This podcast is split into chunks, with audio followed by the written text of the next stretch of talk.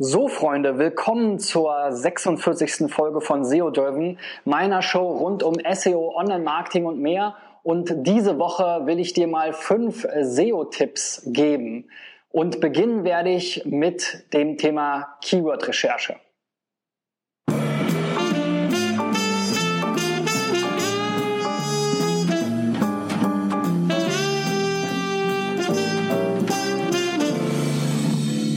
Ja, und meine SEO-Freunde werden sich wahrscheinlich wieder langweilen und sagen, Mensch, Christian, ähm, hilft das äh, deinen äh, Zuschauern wirklich?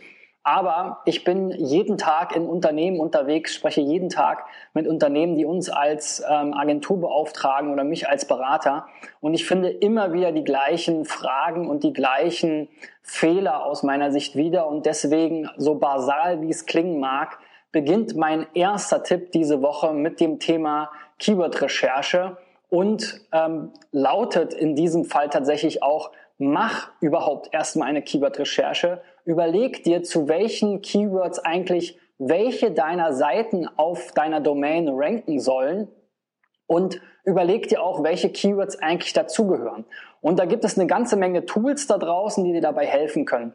Ich habe gestern oder vorgestern wieder ein Gespräch geführt mit einem ähm, Marketingentscheider, der nicht wusste, zu welchen Begriffen seine Website denn eigentlich ähm, so in Google erscheint. Und das war der Digitalbeauftragte des Unternehmens. Und da denke ich mir, äh, macht es doch Sinn, noch einmal zum Beispiel auf Tools wie Sistrix oder auch die Matrix-Tools ähm, oder SEMrush aufmerksam zu machen. Denn diese Tools zeigen mir eben, relativ zuverlässig, zu welchen Begriffen ich bei Google eben sichtbar bin und zeigen mir auch, zu welchen Begriffen eben meine Wettbewerber so ranken, wie wir so schön sagen. Und dementsprechend kann ich mir da erstmal einen Eindruck davon machen, was rankt eigentlich wo. Ist es überhaupt die richtige, die richtige URL, die richtige Seite, die zu dem jeweiligen Keyword erscheint? Oder ist es vielleicht ähm, nur eine News, die äh, in drei Tagen wieder runterrutscht? Ähm, habe ich ähm, eben da wirklich einen Keyword-Fokus auf meiner Domain oder habe ich ganz viele Artikel, Blogartikel oder ganz viele Seiten, die sich eigentlich immer wieder um das gleiche Thema drehen und ähm, das kann man ja nicht oft genug wiederholen. Da sollte man eben wirklich gucken, wie kann man das zusammenfassen, welche Dokumente davon ranken denn, welches Dokument soll denn ranken zu dem Keyword und sich einfach mal so eine Tabelle zu machen. Vielleicht mal mit den fünf oder zehn wichtigsten Keywords und Begriffskombinationen anfangen und einfach mal das Keyword, das Suchvolumen, das aktuelle Ranking, vielleicht die SEO Competition oder die Keyword Difficulty ähm, aufzulisten und die URL, die da gerade eben ähm, erscheint. Und dann zu gucken, wo stehe ich denn überhaupt bei diesen wichtigen Themen, für mich wichtigen Themen. Ähm, ist es das richtige Dokument, das da erscheint, oder ist es immer die Startseite, die gar keine spezifischen Informationen anbietet, weil vielleicht das Dokument oder die einzelnen Unterseiten zu schlecht intern verlinkt sind?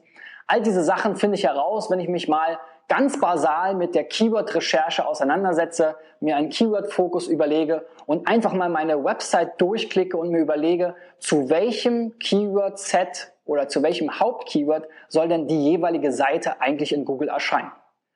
Ja, so viel zum Thema Keyword-Recherche als erster Tipp. Also, wie gesagt, ähm, alle SEOs kennen das natürlich, aber in vielen Unternehmen ist das eben tatsächlich nicht gelebt und auch nicht gelernt.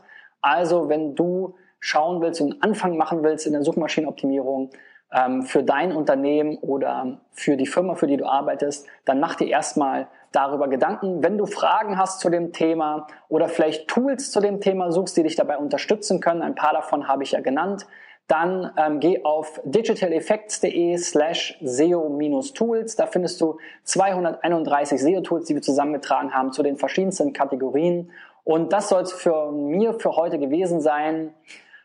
Bis dahin, bis morgen, euer Christian. Ciao, ciao.